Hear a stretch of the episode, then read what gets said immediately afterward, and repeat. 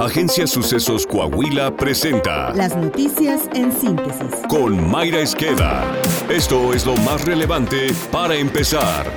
El ministro Luis María Aguilar concedió la suspensión en la controversia constitucional promovida por el gobierno de Miguel Ángel Riquelme Solís, con lo que se oficializa la suspensión de la distribución de los nuevos libros de texto gratuitos en el estado de Coahuila. El ministro indicó en su resolución que no fueron cumplidas las reglas que fija la Ley General de Educación para la elaboración de los planes y programas de estudio, así como de los libros de texto ni por la Secretaría de Educación Pública ni por la Comisión Nacional de los Libros de Texto Gratuitos. Luis María Aguilar añadió que el interés superior de los niños, niñas y adolescentes debe considerarse para la elaboración de las normas y la aplicación de los planes y programas de estudio. Asimismo, se debe garantizar la opinión de los gobiernos de las entidades federativas de diversos sectores de la sociedad, así como de especialistas en educación, salud, cultura, entre otros. Por tanto, se concedió la suspensión para que no se distribuyan los libros de texto gratuitos para el ciclo escolar 2023-2024. Hasta en tanto se resuelve el fondo del asunto en el que se verificará que se hayan observado los procedimientos legales respectivos para la determinación de los planes y programas de estudio. Chihuahua y Coahuila son, hasta ahora, las únicas entidades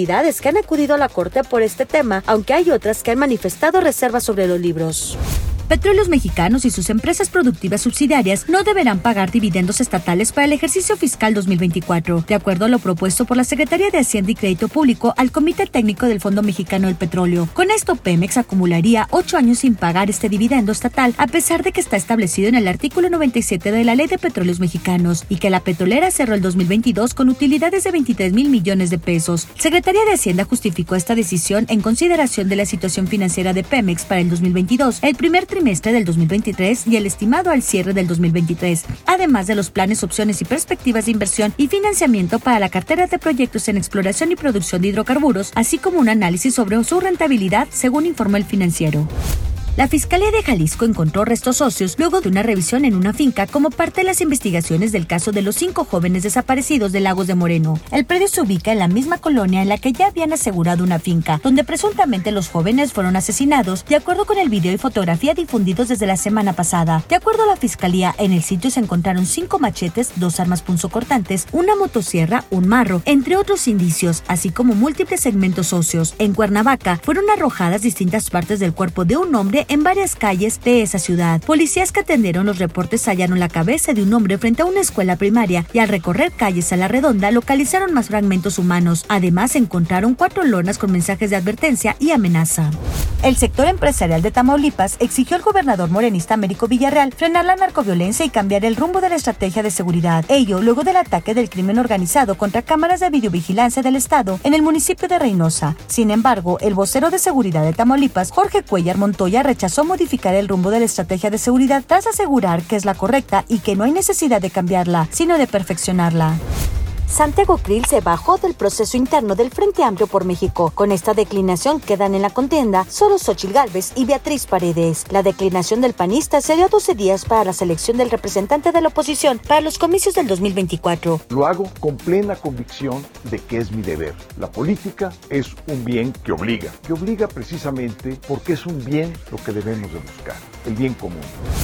El cantante Miguel Bosé denunció haber sido víctima de un violento asalto en su propiedad ubicada en un exclusivo fraccionamiento de la Ciudad de México. El español señaló que 10 hombres se metieron a su casa a robar y tuvieron amarrados a él y a sus hijos y a su personal de servicio durante más de dos horas. Miguel Bosé indicó que se llevaron todas sus pertenencias y hasta una camioneta, misma que fue recuperada la tarde de lunes. El cantante consideró que el asalto fue estudiado y milimetrado. Esta es la opinión de Israel Navarro, en clave de FA. Cero y van tres. En los últimos días ha habido tres procesos electorales en Latinoamérica, las primarias abiertas en Argentina, la primera vuelta en Ecuador y la segunda vuelta en Guatemala. ¿Qué tienen en común estos tres procesos? Que el antisistema se está imponiendo abrumadoramente. ¿A qué me refiero con el antisistema? Son los candidatos que sin importar su ideología de derecha o izquierda, vienen a retar al status quo que han establecido las élites gobernantes y que llevan incrustadas en el poder mucho tiempo, lo que se conoce como el establishment. Este tipo de figuras generalmente con ideas disruptivas que muchas veces pueden ser disparates, están ganando tracción entre los electores por una sencilla razón. La gente está enojada, enojada con los políticos de siempre y en muchos casos desesperada, por lo que prefieren dar un salto al vacío antes que quedarse en un edificio en llamas. En el caso de Guatemala, Bernardo Arevalo rebasó por el acotamiento a todos los candidatos tradicionales. Y Ecuador está en un contexto similar en el que el país, vapuleado por el crimen organizado, exige un perfil fuera de los políticos convencionales. Falta la segunda vuelta y ahí solo uno de los candidatos podrá posicionarse como el antisistema. Quien lo haga primero ganará la elección. Esta es la fórmula de las campañas más llamativas actualmente, porque los electores han cambiado de esquema. Para ellos la izquierda y la derecha han probado ser insuficientes. Ambas mantienen el status quo que se enfoca en mantener los privilegios de la cúpula, liberal o conservadora, pero siempre son los mismos. Por eso el reclamo de la gente más allá de las ideologías. Claramente el modelo del péndulo está agotado. Internacional. El expresidente de Estados Unidos, Donald Trump, buscaría expandir el muro flotante de boyas instalado por el gobierno de Texas sobre el río Bravo. Esto podría implicar extender esta barrera hacia otras zonas de dicho afluente que cubre 2.000 kilómetros de la frontera de Estados Unidos y México. Ello de acuerdo a un adelanto del plan de control fronterizo dado a conocer por su asesor Stephen Miller, quien trascendió que el aspirante puntero en las encuestas por el Partido Republicano ve con buenos ojos esta medida. Coahuila. La subsecretaría de Protección Civil del Estado informó que este martes esperan lluvias muy fuertes a puntuales intensas en Coahuila, como consecuencia de una zona de baja presión con probabilidad de desarrollo ciclónico en el Golfo de México que se moverá hacia el noreste del país. Ante ello, se esperan lluvias muy fuertes a puntuales intensas para los días martes 22, miércoles 23 y la madrugada del jueves 24 de agosto, con principal atención en las regiones centro y carbonífera. Las lluvias antes mencionadas estarán acompañadas de descargas eléctricas, rachas fuertes de viento y posible caída de granizo. Además, las lluvias puntuales fuertes, muy fuertes e intensas podrían reducir la visibilidad, el incremento de niveles de ríos y arroyos, así como generar deslaves, inundaciones y encharcamientos.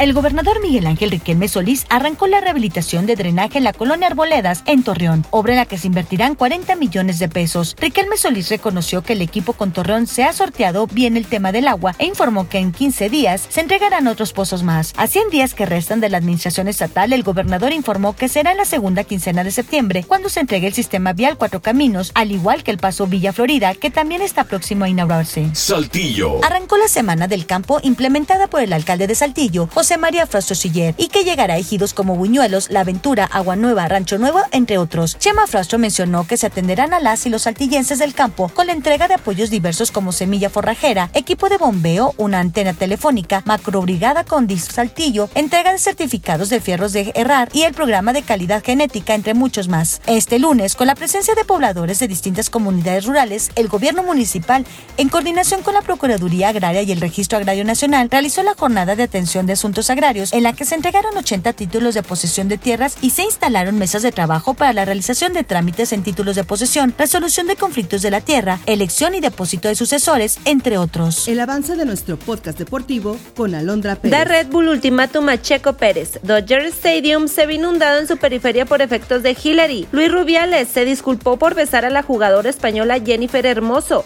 Semana de doble jornada en la Liga MX. Está usted bien informado. Somos Sucesos Coahuila.